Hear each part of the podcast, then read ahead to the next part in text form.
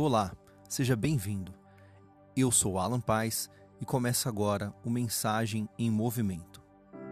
Este é um podcast com o objetivo de levar a palavra de Deus ao maior número de pessoas. E por isso, quero levar as mensagens para você de forma rápida, clara e direta, para que você, no seu dia a dia, no seu deslocamento, independente do local que esteja ou do movimento que esteja fazendo, possa ouvir a palavra de Deus. A primeira palavra que quero trazer é a demonstração de fé do centurião perante Cristo. Vemos na palavra de Deus em Mateus 8, no versículo 8, quando o centurião, após ter procurado Jesus, tinha um servo em sua casa que encontrava-se paralítico e que estava, em suas palavras, em terrível sofrimento. Jesus disse que iria curá-lo. Ouçam, Jesus já havia dito que iria curá-lo. Deus já tinha dado a resposta do pedido, da oração desse servo, da oração do centurião. Mesmo assim, o centurião respondeu, e o que tem de mais interessante é o que se discorre sobre essa palavra. O centurião disse exatamente assim: Senhor, não mereço receber debaixo do meu teto, mas dize apenas uma palavra, e o meu servo será curado. Pois eu também sou homem, sujeito à autoridade, e com com meus soldados sobre o meu comando, digo a um: vá, e ele vai, a outro: venha, e ele vem. Digo a meu servo: faça isso, e ele faz. Ao ouvir isso, Jesus admirou-se e disse aos que o seguiam: Digo-lhes que, em verdade, não encontrarei em Israel ninguém com tamanha fé. Após isso, Jesus ainda disse a ele que o seu servo estaria curado naquele mesmo momento.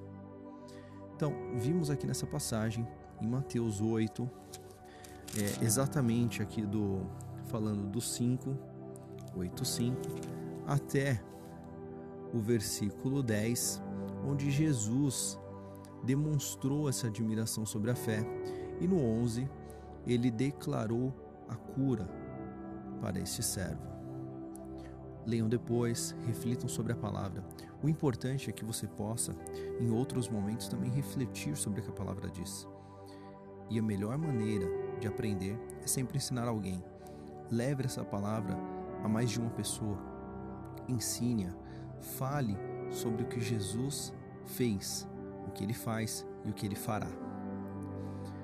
O momento de gravação desse podcast, estamos em quarentena por conta do coronavírus. Hoje é 21 de abril. Estamos confinados em nossas residências. E pense comigo, estamos muitas vezes à distância, em uma distância grande considerável de muitas pessoas que amamos. Alguns que eu conheço, alguns que talvez você conheça, possam estar sendo acamados, acometidos dessa doença, possam estar passando por situações complexas, situações difíceis, possam estar passando pelo vale, pelo deserto. Mas lembre-se que, mesmo Jesus estando distante, ou você estando distante, como instrumento de Deus, pode orar e enviar em autoridade, no nome de Jesus, que é o nome acima de todo nome, uma bênção, declarar a cura, declarar a bênção financeira, uma proteção para essa pessoa, para essa família. Então, não é necessário que estejamos juntos, não é necessário o ajuntamento, não é necessário a aglomeração, não é necessário sacrifícios para que se ocorra um milagre.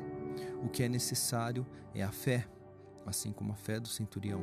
O que é necessário é ter um nome acima de todo nome, que é o nome de Jesus, para que tenha autoridade. Vemos que o centurião falou sobre a autoridade que ele tinha. Ele não era qualquer homem. Ele não era um homem que não tinha um cargo, ele tinha um cargo. Ele tinha, ele era um cargo de centurião, ele estava acima de soldados ele tinha servos também em sua residência, então ele tinha autoridade sobre algumas pessoas. Agora eu lhe pergunto: sobre o que Jesus não tem autoridade, sobre o que Jesus não pode fazer por você.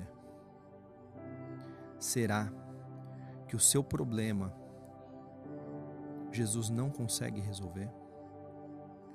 Será que o que é impossível para você seria impossível para Deus?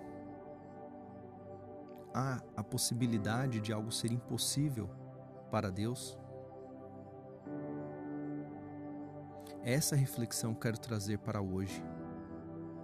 Saiba que Jesus está muito, muito mais perto do que você acredita. E Ele está ouvindo o que você está dizendo, o que você está clamando. Deposite as suas orações, o seu clamor, a sua súplica, a sua adoração no altar, e Ele vai te ouvir. E na autoridade do nome de Jesus, hoje, essa bênção, essa cura, este clamor, esse pedido que está no seu coração, Jesus está ouvindo. E no nome de Jesus, que isso ocorra. Que Jesus venha com a providência, que mande os seus anjos agora lhe trazer a resposta que precisa.